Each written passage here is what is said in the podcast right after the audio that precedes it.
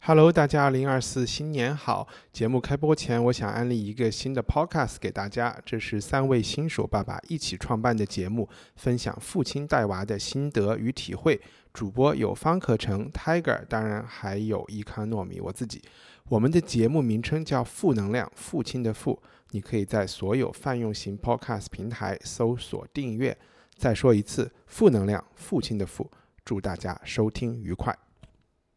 以下节目包含成人内容，请在家长的指引下收听。又有成人的，我们每一期前面都说这个，嗯嗯，就成了一个特色了。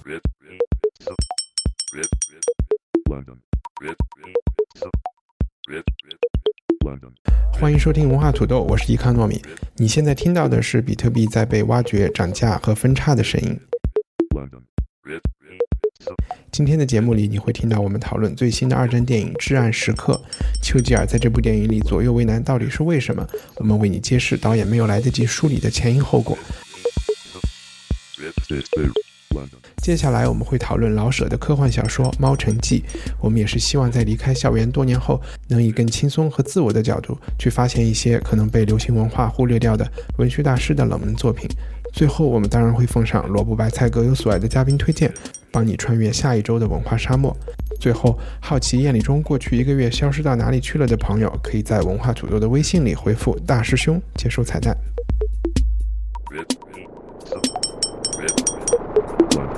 三个人应该叫什么呢？今天又是我们文化土豆的铁三角，铁三角龙迪和燕礼中回来录音。大家好，大家好。行，我们今天的节目是有两个话题。第一个话题呢是现在在电影院上演的《至暗时刻》，是叫《至暗时刻》吗？Darkest Hour。也就算介绍一下这个电影的背景啊，就是我们现在离离二战越来越远，就是历史学生离第三次越来越近，太近了，我操！就我们现在在回看历史事件的时候，就容易就觉得有一些事情就看得很简单，很有有一种说法，就是说二战其实是靠俄罗斯人的。就是苏联人的血和美国人的钱打赢的。我记得我们在第六期节目吧，应该是录了那个《明月几时有》。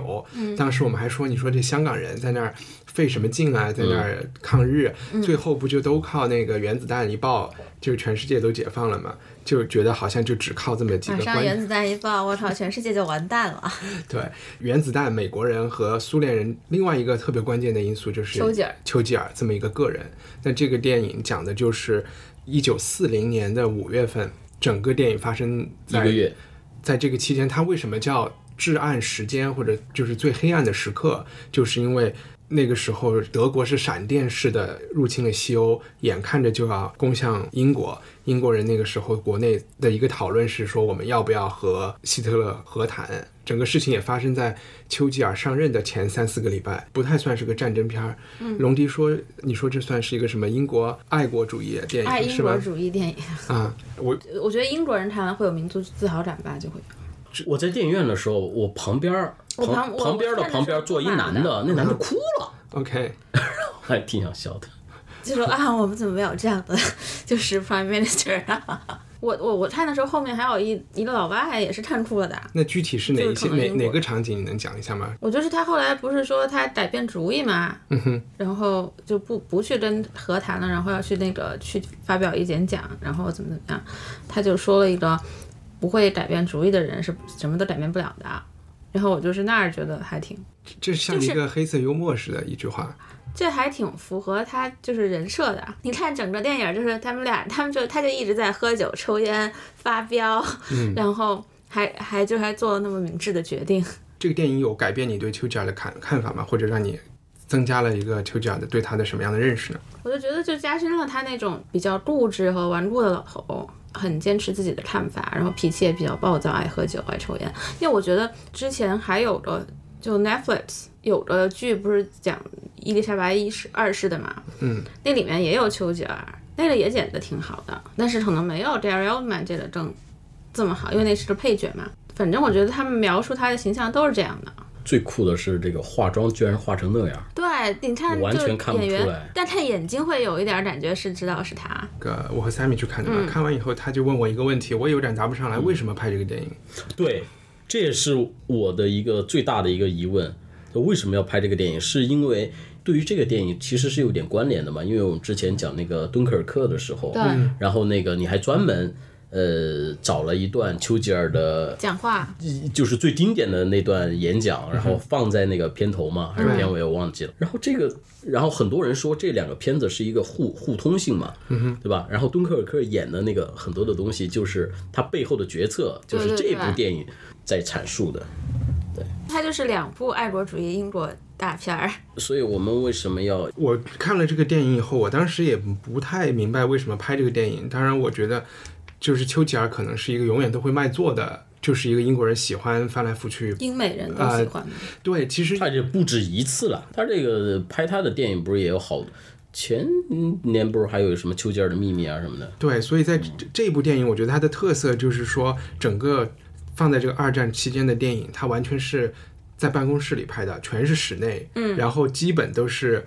丘吉尔本人的特写镜头，对，和他说话就没有什么其他的情节，就基本是在关在屋子里抽烟，就是在炫抽烟喝酒。然后我就觉得是，就是我看那一场，就还是对好多女观众，对不起啊，然后。来说被陪男朋友去看的那种，还是有挑战的。我我前后左右的女生全睡着了，就因为他全不知道是怎么回事儿。龙迪刚才说了，其实有很多观众对这背后的历史大背景不太了解。然后呢，这个电影一出来，就向我们介绍了一个叫张伯苓的人。这个人呢，张伯伦，张伯伦，张伯伦，张伯伦是所谓的绥靖主义的一个代表人物。这是我们上学学过的，是吗？对对对，学过的，学过的。所以我们要不要解释一下“绥靖”是这两个字？其实都不太好写。它它的意思就是陕西有个地方叫绥德啊，都不爱人，反正是不是有点像汪精卫，会有一点这个感觉吗？对对对，有一点这有点这个感觉，就是说不太想打德国啊，打这个打仗劳民伤财，能不能就和和谈呀？和谈就也是一种说好了的话，也是一个很好的理由。这个是英国的主流思想，在那个时候，我们一定要想，在四零年的时候，我们起码不知道他会对犹太人这个样子。我们也不知道他的野心是要和意大利、要和日本联合起来征服世界的这个 crazy 的野心。就希特勒起来的时候，他只是说我们要在波兰有一些地方是德国人居住的德语区，他只是说啊，我们要把那些统一过来，在捷克斯洛伐克，他只是要收回一些东西，他大不了他还要个入海口什么的。但是丘吉尔不相信。这里面还有刚才你谈到了一个，我也想联系进来的，就是英国人那个时候为什么会愿意和谈，为什么会对。会觉得丘吉尔这种反德是一种奇怪的事情，是因为那个时候整个欧洲想的都是要反赤化，所有人的脑子里的敌人其实都是布尔什维克主义。嗯，起码希特勒就是法西斯起来，他们是肯定是反对苏联的。就很多人觉得希特勒虽然是这么一个他们看起来不太文明的人，好歹他是一个可以和苏联人打架的这么一个恶棍。我们就先利用利用他，他可能是这样的想法，所以没想到恶魔长大了。对，在这个电影里，外交部长 Halifax 和之前的那个退下来的首相张伯伦，现在看来就有点像我们看汪精卫一样是个纯坏人，但是在他那个历史时期，他其实是主流主流人物。我去翻了一下，就就丘吉尔这个人，他其实也当记者的，我不知道你知不知道？对，如果说真的要演一个丘吉尔的电影的话，电影的话。他之前的好多故事其实更精彩，嗯，他是纯粹的是一个特别，你知道他是怎么出生的吗？他是他妈特别爱玩，他妈是原来他爸呃他的外公是原来纽约时报的股东，也是一个啊，因为他妈妈是美国人，对，美国的有印第安的血统。啊，然后呢他妈特别爱玩，他已经他妈快临产了，他妈还去。跳舞，嗯，然后一直跳跳跳跳跳跳着跳着不行了，然后说出血了，然后怎么办啊？就送医院都来不及了，然后就给他给他妈抱到隔隔壁的那个换衣间，然后他是在那个换衣间生的。OK，我只知道他一直在他当议员或者是做别的工作的时候，一直都在报上写专栏啊，写什么，就是他的专栏里面太反德了，所以那个时候的，因为报纸我们知道他主编还是有政治倾向的嘛，嗯，他们就觉得。我们应该反的是反俄，而反苏联，而不是反德，所以就把他的专栏给关了。改变他命运的，因为他从小因为不同的这种非凡的这种出生，然后呢，他小时候就特别的淘气，被学校开除啊什么的。长得特别像一个 bulldog。对，然后呢，他和他父母关系也不好，你知道呃，然后他就他就没上什么好的学校，然后他父母就就自己在家去教育他。教育他以后，不过那个时候贵族上不上学无所谓了，所以所以他的那些政治的那个 DNA 啊，那个那个基因啊，就是说他有一年好像生什么病了，然后就退学了，然后就在家待着。他爸又是过去的什么什么呃内政部长啊，还是财政部长啊，什么大臣啊什么的，所以他们家老是这种宾客临门的，所以他就那时候就受这种受这种影响。然后后面呢，他因为性格反叛，然后他就到了到了那个军校。军校是学的骑兵专业，嗯，然后毕业之后呢，然后就到了那个骑兵营，他就发现如果按照自己这种一步一步升迁的话，太麻烦了，所以呢，他就跑去当这个随军记者。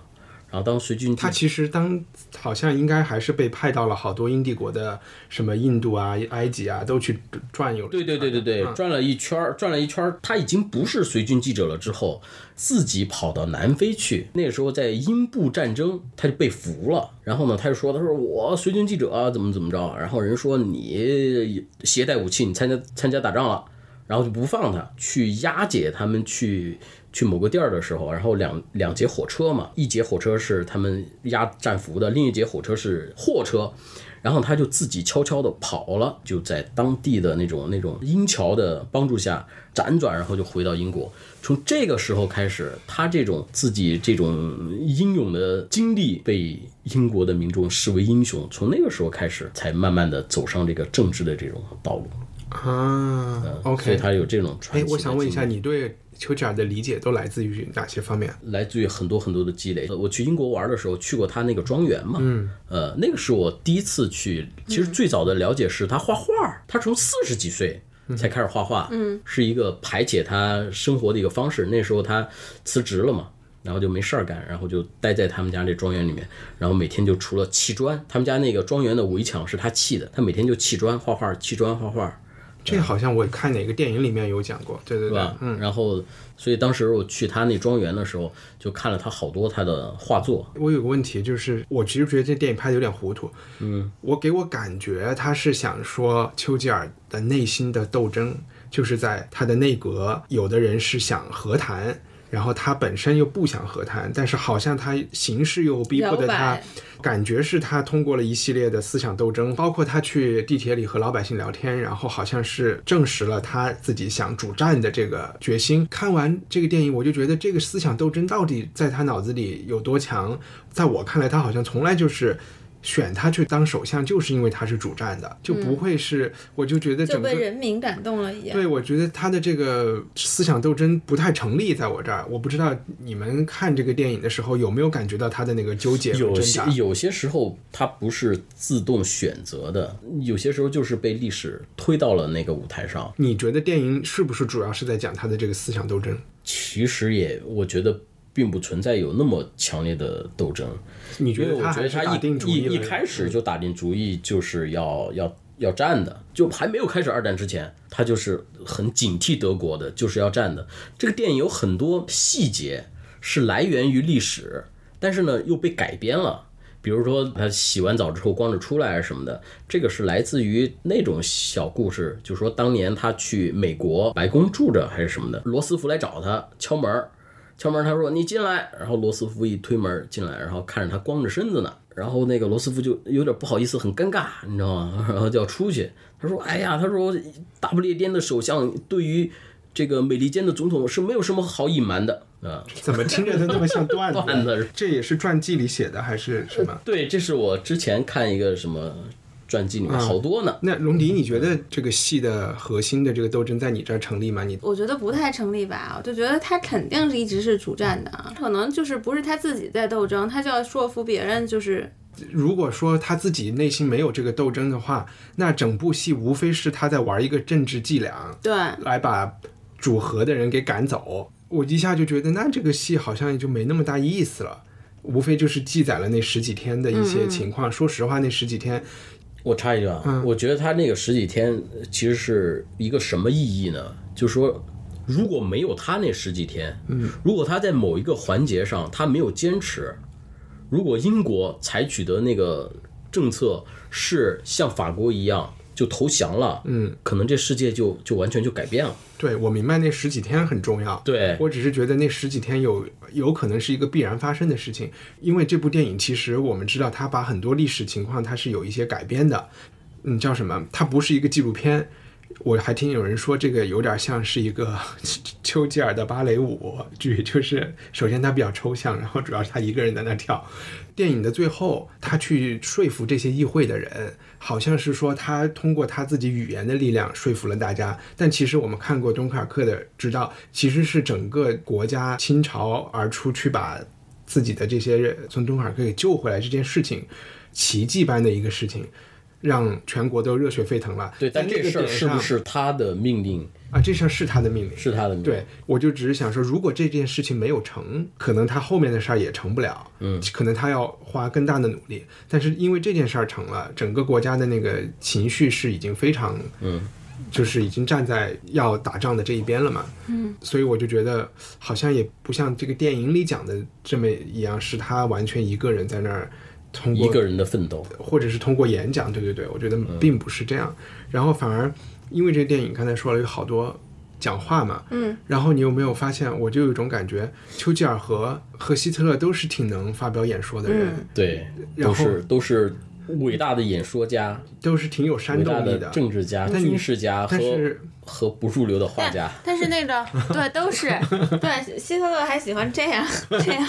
就我就想说，那你觉得在这背后他们俩的本质上的区别是什么呢？除了一个是他们其实是一类人，他们是一类人，同性，他们是互相就是。较劲的，你知道吗？就觉得一个是代表正义，一个代表邪恶。可能这个是它的区别。怎么说？就是德国的政治精英和中产阶级对希特勒是那种容忍，或者是我们就用你去达到一些目的的这么一个态度。好像希特勒的那个讲话，可能他煽动的是那些不那么崇高的情绪。丘吉尔是煽动的相对来说一些自我牺牲和更崇高的一些精神，让大家去做我们认为的好事儿吧。嗯。只是说，就是在本事上，他们都挺大的。嗯嗯，就是丘吉尔可能更大一点儿。你觉得中国的观众现在去看这部《至暗时刻》的时候，你当时的感觉是有点渴望？我们为什么没有这样的一个一个政治家来领导我们？毛泽东算吧，就让大家就是很亢奋的政治家，中国是出过的。嗯嗯，我觉得是不是中国人现在来看这电影还有一些别的意义？可能就是说。嗯，我也不知道是什么。对，毛主席的讲话不是也，就伟大的政治家都是伟大的文学家。比如说丘吉尔，号称是会英文单词最多的。OK，他会十二万个英文单词，背功超强。人家在一九张一帆会多少个？一九五三年的时候得诺贝尔和平呃诺贝尔文学奖是什么？不应该有的战争，就那个书。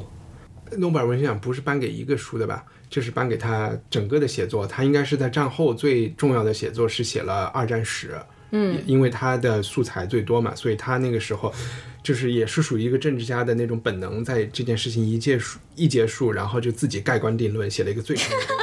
然后再赢得诺贝尔奖，这就是一个就 seeking credit，就是我先写了，对，老子先写了，你们就来引用，你别自己去查了。那或者是就是有一些结论，包括至暗时刻要讲的这几个礼拜发生的事情都有讲，他都把自己那方的话先说了嘛。对，然后比如说他一直是反对德国的呀，怎么怎么样，嗯，然后呃，跟这个电影有关，还有什么想想聊的呢？还有就是特别给那些抽烟喝酒的，呃，想要去戒掉恶习的人的一个鼓励，就是呃丘吉尔烟酒不离的，然后一样健康的活到九十一岁高龄。他算健康吗？他那么胖？对啊，对，那么胖，人家一样活到九十来岁，人脾气还不好，人一样活到九十来岁，对吧？我们的修身养性，不抽烟不喝酒，然后天天喝茶弹古今，可能都。能活到八十就不错了。这个东西可能是和他的那种，你知道谁修身养性吗？希特勒，吃素啊，吃素，他吃素啊，他清规戒律很多的。我觉得这个 very organic。对他的那个自律，其实是一种邪恶和一种洁癖，对吧？你说他他要赶尽杀绝那些他看不惯的人，他的精神洁癖很强的。对，可能丘吉尔就是这种随性，非常随性。嗯，然后。实验就是很自由主义的这么一个人吧。嗯，他绝对是自由，因为他离开了保守党，去参加了自由党，然后又回来了。其实直到今天，英国的自由党的那个不是有一个证书吗？就是你参加党员有一个牌子 ID，那 ID 上都有丘吉尔的头像。啊，我就想你参加那个组织了。没有没有没有，我就知道他们是把丘吉尔当成他们的一个这么一个，对，就是自由党、自由主义在英国有比较长的传统，所以他们你也会发现那些出来反对禁烟啊、反对这些，其实就是现代社会有一些运动的这些人。还有一个谁是这么一个人，就是 Mr. Bean 啊，叫叫憨豆先生。嗯，对，憨豆先生这个演员是经常在英国写报写文章。他就是说，为什么要禁烟？我要坚持抽烟，就该怎么活怎么活，就是觉得政府别管那么多的这么一个人。然后挺好的，挺好的，是。对对对，我我又有一次在纽约一个书店里面自习，去年冬天，前年冬天，然后那抽烟了。他就在我旁边一桌坐坐着。你说憨豆是吧？对啊。哇，你不跟他喝个没有，我就大家好像都看出来是他了，然后大家也不打，因为纽约你碰见谁都很很正常嘛。然后就在 SOHO，然后后来后来出门出门就抽烟。他也挺 enjoy 大家看到他然后不说话的那种感觉。嗯，那这电影里还有一些其他我觉得还算比较精彩的角色，让我想到最多的是他和他丘吉尔和他的老婆嗯之间的那个关系。嗯，你你有喜欢这个角色吗？他老婆就是一配角，老想把自己演成主角，是吧？我觉得。你觉得他们俩的关系是看样子是挺不错的吧？他老婆管他叫猪，他管他老婆叫猫，就感觉是他就是他老婆养的一个小狼狗。啊，是这个感觉吗？嗯。同时，现在英国的历史学家在讲评价丘吉尔的时候，就会，特别是这件事情。丘吉尔选选择全面战争嘛，就不管是打赢打输，有一个很明显的事情，英国一定会打破产。不管你是在政治上可能你依然独立，在经济上你是不独立的，你是依靠美国的。嗯。然后实际上发生的事情，也就是说，二战结束以后，紧接着印度就独立了，然后非洲的很多国家也开始独立，你就英帝国就不复存在了。在很多层面上，大家觉得英国也就变成了美国的一个附属国了。所以他们会觉得，在也就是至暗时刻的这几个礼拜做的一些决定，间接的就导致了这个结果。但是另外一边就会说，那如果你没有去这样做，英帝国有没有可能和希特勒的这个大计划能够共存下来？你可能保存了你的经济实力，然后是不是能留住你的殖民地？就很多人觉得也是不太可能，也是一个点吧。就是说这些这些讨论和这些更多的东西，反正在这个电影里就都没有。太讲出来，它涵盖的东西太多了呀。然后你知我不知道龙迪知不知道，川普上任以后，他摆了一个丘吉尔的半身雕像进白宫。这个事情据说是英国的那个 UKIP 极右政党的那个人跟川普说你应该做这个动作的。真的吗？这是真的。丘吉尔现在在英国变成了民族主义。和脱欧这这些人的一个精神领袖，然后虽然说这是完全，首先丘吉尔又不在这儿，他们就都说丘吉尔一定会脱欧，丘吉尔一定会怎么样，一定会怎么样，有一点可惜吧。嗯，我们今天第二个话题是一个和丘吉尔一样，二十世纪初生活在伦敦，同样也非常喜欢猫，也都差一点儿。丘吉尔是得了诺贝尔文学奖，这位是差一点儿，我们认为他也说不定可以得诺贝尔文学奖的一位中国作家，他的名字大家很熟悉，老舍。我和燕礼中。上礼拜看的他的这本书是一个大多数人可能都不知道老舍写过这本书，是一篇中篇小说。嗯，然后他是中篇科幻小说。中篇对很多人说他还是中国科幻小说的第一本书，呃，叫《猫城记》。嗯，这本书我知道他的稍微讲一讲写作背景是在卢沟桥事变之后，老舍应该是在二十年代的时候在伦敦教书，然后回到中国。他那个时候可能在上海，然后管他在哪儿，反正回到中国以后，日本在山东大学当老师当教授。七七事变之后，他要写一个作品来抒发一下自己的一些观点，通过了一本科幻小说。我前几个礼拜不是在上海嘛，我们也在上海录节目，在上海晚上和朋友吃饭的时候，就不知道怎么就聊起了老舍，然后别人就说：“哎，你知道老舍还是在英国待过？”然后就。我当时听到这句话的时候，感觉是个新闻。我不知道，看过二对，我没有这个历史，就没有这段知识。然后老舍在我脑子里也是一个比较，就上学的时候老师想让你读的《骆驼祥子》呀，《四世同堂》啊这种，感觉他是一个写封建社会，OK，可能文笔很好，都觉得很老套，或者现在有点不太想花时间去看的这么一个一个作者，看了这本书以后，完全改变了我对老舍的看法。嗯，现在感觉二零一八年要把他的书都拿出来看一对，下。二马特别好看。嗯，那我们要不要先？所以我们先讲一讲老舍跟英国的渊源，因为嗯龙迪刚才提到了你看过的一本书叫《二马》。对，这本书虽然不是我们今天聊的话题，但是是和那老舍那，我就推荐这个好了，这个特别好看。就是在是跟幽默是跟老舍在英国的经历有关的。龙迪要不要讲一讲这这本书怎么回事？这本小也就是一个小说，它就是写了一对中国的父子在英国生活，就遭遇各种 种族歧视，然后就也很诙谐的方法去写的，对话呀或者人物刻画都特别的经典。反正你看从头到尾，感觉就是就像一个情景剧，而且这是拍过电视剧的。嗯以前二马其实就是两个姓马的人这个意思，对对对对吧？对，老的这个马还跟英国女的谈恋爱什么的，然后就没也没拍也没谈上，然后就、嗯反正就这么一个故事吧。而且很多人认为他这里面的经历可能是和老舍自己在伦敦，教书的那几年或者他是他有直接自己的所关系的。见所闻是有影响的。OK，所以其实想了解老舍在英国的经历的人，应该是去读《二马》。我们今天要聊的是他的这部科幻作品《猫城记》。我当时一看这个名字，我以为是他在英国写的，因为我感觉他是在玩一个文字游戏《双城记》《猫城记》。我觉得我不排除有这个可能啊，因为他应该是很喜欢狄更斯的一个人。叶礼忠要不要介绍一下大概《双城记》讲的是什么？双城记就是说，猫城记，啊猫城记猫城记，猫城记就是说，嗯，其实这个故事特别简单，就是说这个主人公他坐着飞机莫名其妙的，然后就去要去火星，然后就坠毁在火星了。这个火星上面有一种人种，这种人种叫猫人，它有人的这个四肢，但是是猫的脸。然后他在这个他就结识了猫国猫城的形形色色的各种猫人，有什么地主啊、政客啊、诗人啊、军官啊，各种人都有。他就发现猫城上的这里面的这些猫人都围绕着一种叫做迷夜的这种东西在尔虞我诈啊，在争夺啊什么的。这个猫国人呢，他们有两万年的历史，但是在最近的五百年，就是因为他们的这有了这种迷夜的这样的一种麻醉他们的这样的欲望的这样的一个东西，所以呢，他们就变得自相残杀。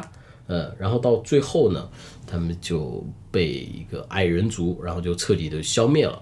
所以这个作者呢，他就见证了他在猫城所经历的所有的一切。我我来补充一下，这本书它就算一个中篇小说吧，它不到两百页，一百九十多页，给你的感觉整个事情发生也就一两周的时间，对可能都不到。有点像它是一个游记，其实是以这个至暗时刻一样的，就那么几十天。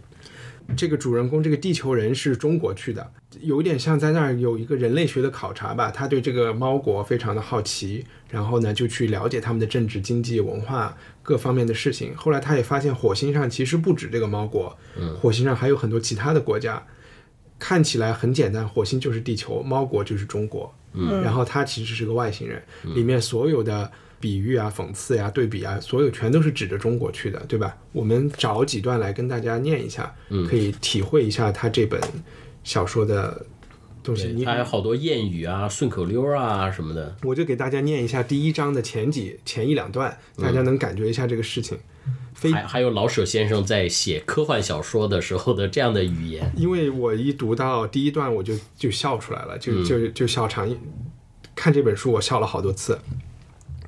飞机是碎了，我的朋友自幼和我的同学，这次为我开了半个多月的飞机，连一块整骨也没留下。我自己呢，也许还活着，我怎么没死？神仙大概才知道。我顾不及伤心了。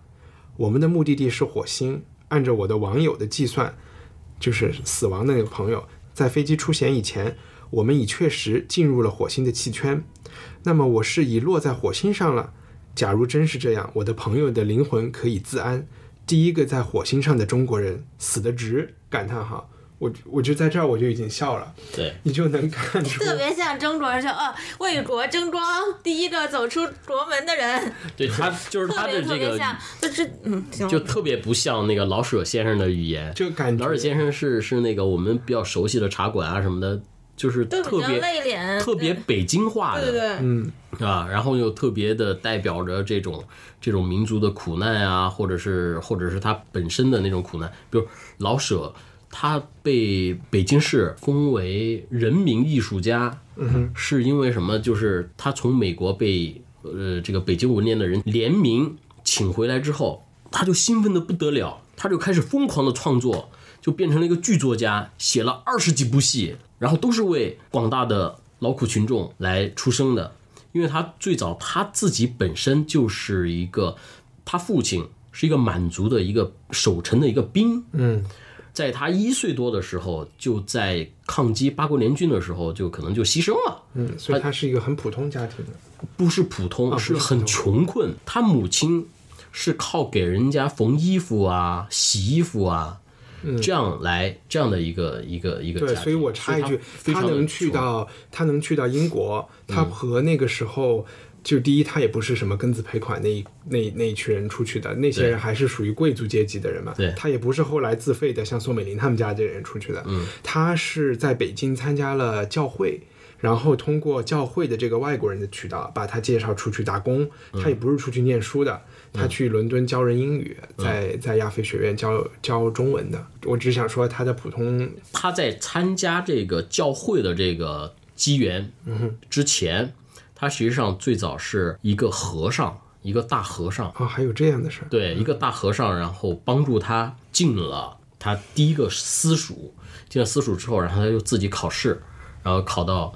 北京什么师范师范学校？嗯，这样之后他才遇到那个传教士，才把他送出去的。你肯定是看过别的老舍的作品很多的，所以我刚才听你的意思，你是想说他从美国回来了以后，为老百姓，为这个北做一个北京作家来写北京底层的这些事情，对。的文笔和他早期你的文笔是不一样的，完全不一样，完全不一样的。因为比如说茶馆都还好一点，茶馆是解放前写的嘛，他解放之后就写的是什么龙须沟啊什么的，就是说我们我们很多对于老舍先生，然后就是人民的这种这种文学家，然后好就是觉得他是那种特别红、特别怎么怎么样的。对，你要要有那个印象，然后你再去看这种轻松的、诙谐的。这样的富有想象力的这样的作品是一种特别奇妙的感觉。对，然后但我不同意你说这是一本轻松的书。我看这个书以后，我唯一能要在后面他会那个，我就觉得这是一本黑镜，就就就像黑镜那么残酷和黑暗的一本书。对啊，啊，对，黑镜也是搞笑的嘛。对，但是那个笑真的就是让你很难受的，不忍看下去的。嗯，他这里面讲的。我们可以找一些后面讲这方面的一些段落。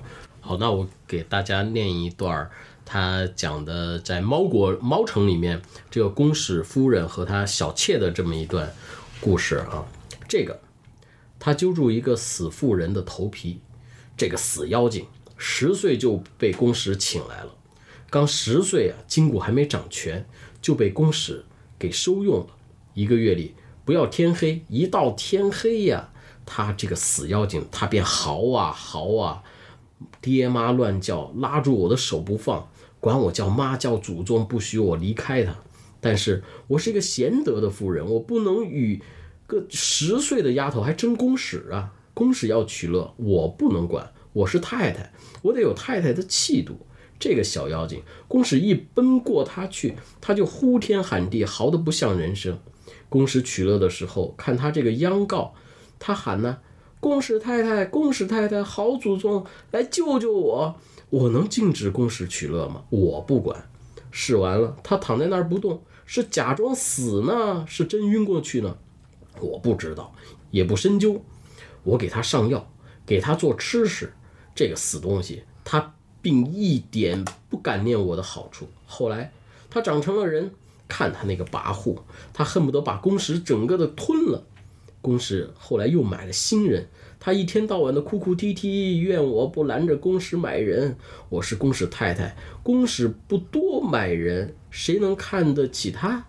这个小妖精反怨我不管这公使，浪东西、臊东西、小妖精。公使太太把那个死猫头推到一边，顺手又抓住另一个，这个东西是妓女。哒哒哒哒哒哒哒。那就完了，我还想你继续朝下念啊啊是吗？我看你画这个，那我把这个，嗯，他一天到晚要吃迷液，还引诱公使吃，公使有吃迷夜的瘾，怎么再上外国？看他那个闹，叫我怎么办？我不能拦着公使玩妓女，又不能看着公使吃迷夜，而不能上国外去呀。我的难处，你不会想到做公使太太的难处有多大。我白天要监视着，不叫他吃偷吃迷夜，到晚上还要防备着他鼓动公使和我捣乱。这个死东西，他时时刻刻都想着跑呢。我的两眼简直不够用的了，我老得捎着他一眼。公使的妾跑出去，大家的脸面何在？差不多了，大家感受一下他这个在猫国的一个公使，他的老婆和这个猫国公使的小妾之间的一个自白和关系，其实就是很像人昏庸的女人那种，就是没有就就中国，你没有发现特别像什么大红灯笼高高挂啊什么的，那个那个大家族里面，对，哎，这个大太太、小太太什么什么的，一模一样。而且这本书，我觉得它有意思的地方，就是因为我是拿着一个荧光笔看的这本书，嗯哼，前面我大概是三五页会勾一段，到了后面我真的就是每一页都勾，而且基本就有的时候全页勾。就你发现它的一是金句很多，第二是它的那种政治观点。哎，我不知道我们前面有没有这个火星是明显是在影射中国啊，嗯，就是他对中国的这些评价。到后来就变得特别的犀利，特别的残酷吧，就是直一针见血。嗯，他为了让读者能够明白他，他把它写成了一个游记。前面他给你铺垫了很多细节。所以到后来，他去发表这种大段大段的政治评论的时候，任何人都能明白他为什么要这么讲。因为如果你突然去看他后面的大段的政治评论，你可能还不太容易进入。我就觉得他的构思还是挺巧妙的。所以他他还经常说：“哎呀，我要回到我伟大而光明的中国什么的。”刚才那段是讲男女关系的嘛？这后面还有一个是讲现代政党的，他就说：“我来读一下。”我们偶尔有个人听说某国政治的特色是怎样，于是大家闹起来；又忽然听到某国政治上有了改革，大家又急忙闹起来。结果人家的特色还是人家的，人家的改革是真改革了，我们还是我们。假如你一定要知道我们的特色，越闹越糟便是我们的特色。然后说还是告诉我些，这这个是猫国人一个人在跟他解释，然后这个地球人说还是告诉我点事实吧，哪怕。极没有系统呢，我要求他先说哄吧，哄就是一个起哄的哄，嗯，哄是什么东西？哄不是东西，是一种政治团体，大家联合到一块儿拥护某种政治主张与政策。哦，有的有的，我们地球上的名字就叫它叫政党。他说好吧，政党也罢，别的名字也罢，反正到了我们猫国，我们称为哄。你看，我们自古以来总是皇上管着管着大家的，人民是不得出声的。忽然由外国来了一种消息，说人民也可以管政事。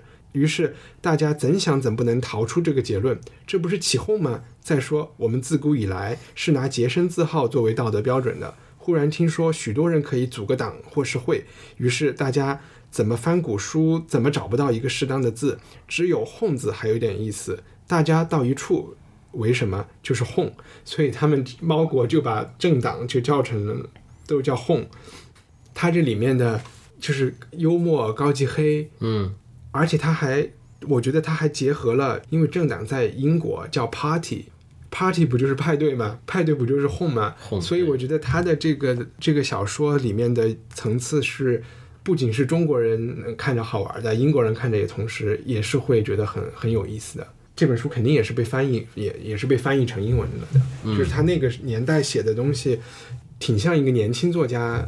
我也不知道叫年轻作家，他看东西还是很老道的一个，嗯嗯，一个只是说他的这些幽默感，我看了以后觉得特别的新鲜，而且你不觉得他书里面好像也遇见了特别多好像之后发生的事情，包括文革呀，包括一些，你有这感觉吗？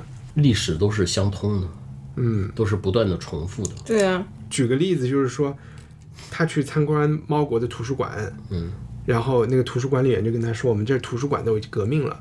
就叫图书馆革命，其实就特别像厕所革命，其实特别像文化大革命。它好像就是说，这个图书馆怎么图书馆空了以后成了个空房子，大家现在就把这个空房子改成旅馆，改成了一个什么，就是搞房地产了，去做旅游业去了，这些事情你都觉得他在三十年代就能写出来。如果老舍知道以他的茶馆命名的这么一个北京的老舍茶馆，今天就是一个和老舍文学一点关系都没有的一个旅游项目，哇，看着就觉得讽刺的特别到位。你知道老舍怎么死的吗？投太平湖死的。嗯啊，当然也有人说他是被暗杀的。嗯，那倒不是，应该就是投太平。你知道他怎么投的太平湖吗？这不知道，你说。被打了，然后被连打了两顿。对，嗯嗯。他还被游街了嘛？没有游街，就是被连打了两顿，就是那些红卫兵，然后就打的。第二天早上，他就自己跑到太平湖边上，从早上去的，嗯，坐了一天，坐到晚上。第二天，人家发现了他的尸体。呃，发现完这个尸体之后，他变成了一个效应，就在他，因为那个太平湖原来是一个小公园嗯哼，没有什么人，没有什么名气。他投了之后。接连有上百人都跑到太平湖去投湖，啊，这个前面这个我知道，我还想这人人都知道的事儿，你干嘛要讲？结果你说的后面的这个上百人投湖是怎么回事？就是就是在那个时候，这种这种冤屈嘛，OK，呃，就说一个这国家就跟所以他就跟猫就跟猫城那些吃了迷液的人一样，就是人都疯了，嗯哼，是吧？在淘宝上能买到猫城记吗？对啊，今哪儿都能买，哪儿都能买。你不你不买的话，你百度里面有呃在线阅读。就是今天，就是他的那种扭曲，你知道吧？就说他觉得自己是一个贫苦出身，然后他一辈子要为这个贫苦老百姓去写东西，结果呢，他又被打成这种资产阶级的什么知识分子啊，什么什么的。这种，但是从看《猫城记》来说，然后稍微了解一点文革气氛的人来说，我觉得他确实是反动派啊，而且《猫城记》里面有用“反动派”这个词，因为所以这本书就很快就变成禁书了啊，当时也就被禁了。对我其实觉得为什么现在看这个有意思呢？嗯，因为三十年代可能也有一批留洋的人回到中国，嗯，就和我们改革开放之后有一批留洋的人现在所谓的海归在中国一样。他们和中国的那种格格不入，带来一些新的思潮，然后怎么又被这个国家的文化给消化？这个东西是特别像的。然后他在小说里特特别像，特别像，就包括那个茶馆里面的那些台词。嗯，在你今天，比如说这个冬天，然后看到这个被赶的这些低差人口，嗯哼，对吧？然后茶馆里面台词怎么说的？说我爱国，可是谁爱我呀？嗯，是一样的嘛？是。当时就有很多国外的名词涌进涌进中国，他在这个小说里就挖苦大家，就说这个所有的事情后面就加一个夫斯基。嗯，在《猫城记》里面就来了一个叫大家夫斯基的。对，大家夫斯基其实就讲的是共产主义，他这就讲哄越多人民越穷，因为大家只管哄而没有管经济的问题。幕后来了大家夫斯基，是由人民做起，是由经济的问题上做起。革命了若干年，皇上始终没倒。什么哄上来，皇上便宣言，他完全相信这一哄的主张，而且愿做这一哄的领袖。暗中递点钱过去，也就真的做了这一哄的领袖。所以有位诗人曾经赞扬我们的皇上为万哄之主。只有大家夫斯基来到，居然杀了一个皇上。皇上被杀，政权真的由哄大家夫斯基哄操持了，杀人不少。因为这一哄就是要根本铲除了别人，只留下真正的农民与工人，杀人自然算不了怪事儿。猫国向来是随便杀人的，不拉不拉不拉，他就讲这样的主义施行，第一是要改造经济制度，第二是由教育上培养人人为、人人活的信仰。可是我们的大家夫斯基哄的哄员根本不懂经济问题，更不知道怎么创设一种新教育。人是杀了，大家白瞪了眼。他们打算由农民与工人做起。可他们一点不懂什么是农，哪叫做工？给地亩平均分了一次，大家拿去种了点糜树，在糜树成长之前，大家只好饿着。工人呢，安心愿意工作，可是没有工作可以做，还得杀人。大家以为杀剩了少数的人，事情就好办了。这好像是说皮肤上发痒，把皮肤剥去变好。你就觉得他在三十年代就看到了，就如果说大家夫斯基兴起，无非是一个。就是起哄，最后怎么解决经济问题是大家都没这本事的。嗯，因为你的教育没有做好。哇，真是牛逼啊！你看他茶馆为什么那么经典？就是这么一个小地方，就是一个大舞台，所有的历史的，所有的不同的这种阶层的人，然后呢，他们在想什么，呃，追求什么，他们那些纠结、那些欲望，全部都给你淋漓尽致的给你呈现出来，太冷静了，呃，它不像有一些那种强烈的那样的有政治宣传的那样的。当然，他后头写龙须沟的时候，我就觉得他已经变得有一些受政治的影响啊，然后去去做这样的。但他前期这些作品真的特别棒，所以我们我们真的推荐大家都其实一晚上就看完了，大家去买这本叫《猫城记》的小说来看，嗯，可以留的。虽然在网上可以可以有那个在线阅读，但是我觉得这是一本可以可以买。可以买这个纸质书，然后来自己存着的这么一个经典的作品。好，对，那我们现在进入今天的推荐环节。刚才龙迪已经推，其实推荐了二马，你还有别的可以推荐的吗？我推荐大家看那个 Netflix 的新的电视剧，第二季了，叫叫《皇冠》The Crown，是叫女王吧？女王，女王，对对对。好像这一季更好看了。它是讲什么年代呀？第一季是在什么年代？就是他刚刚就是二战结束，OK。然后他刚刚就是被选上当当女王，他把国王的演讲突然死了，嗯然后他刚刚被当上女王他的时候，然后一直到他妹就是玛格丽特公主不是放荡不羁嘛，差不多就是到那个时候吧。啊，那就已经到七十年代了。那现在要讲八十年代。现在应该是还是七十年代，还是没有放放荡不羁。他一开始就放荡不羁嘛。他我觉得这这一季可能主要是他怎么去适应这个时代的改变，然后还有就是老公是个 wild animal，然后就觉得还挺逗的。之前你不是在朋友圈发了一个，就他们俩结婚七十年不容易嘛？对对对。然后我就想，就现实里面的人还活着，我我就不知道他们他们自己看不看这电视剧。应该看的吧？我觉得有可能会看。嗯，对。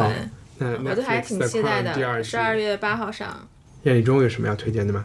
就我突然某一天，然后无意中点了一个现在故宫博物院院长单霁翔先生，嗯，他在单院长，单院长他在二零一五年讲的。关于故宫的一些构想啊，什么什么的一个演讲，在中国国家地理的一个什么大讲堂。OK，我把它找出来呗。对，特别棒，大概有一个多小时。然后呢，你就会发现，就是故宫真的和我们印象中的做了太多的改变。这是其一，其二的话，真是我觉得碰到一个好的领导是一个特别不容易的事情。他会，他如果他。三观又正确，又有方法，又有智慧，他会给这个地方或者这一片事业开拓一个新的景象，就像丘吉尔一样。呃，我推荐大家去看一个我这几天看完了第一季，然后开始看第二季的美剧，叫《The Good Place》。所以现在大家已经可以把第一季全部看完了。它是肯定是属于一个小众的美剧，它是一个哲学美剧，就是里面有巨多的哲学思想，但是它把它全部揉进了一个喜剧的。这么一个载体上面去，他讲的是一个姑娘上天堂了，到了天堂以后，她发现那儿都是好人，但她其实不应该上天堂，是反正管天堂的人算账算错了，把她放进天堂了，她就特别害怕自己被发现，然后呢就会被送到地狱里去，她就在天堂碰到了一个哲学家，他就让这个哲学家教他怎么做一个好人。他就赶快恶补抱佛脚，要做好人，不能被别人发现他其实不是一个好人。他们的这个友谊和教学中，你其实就能看到很多中西方的哲学家对什么是好人、怎么做一个好人的很多讨论。在他的日常生活中会碰到各种问题，然后他就会给你分析他应该怎么处理这些问题。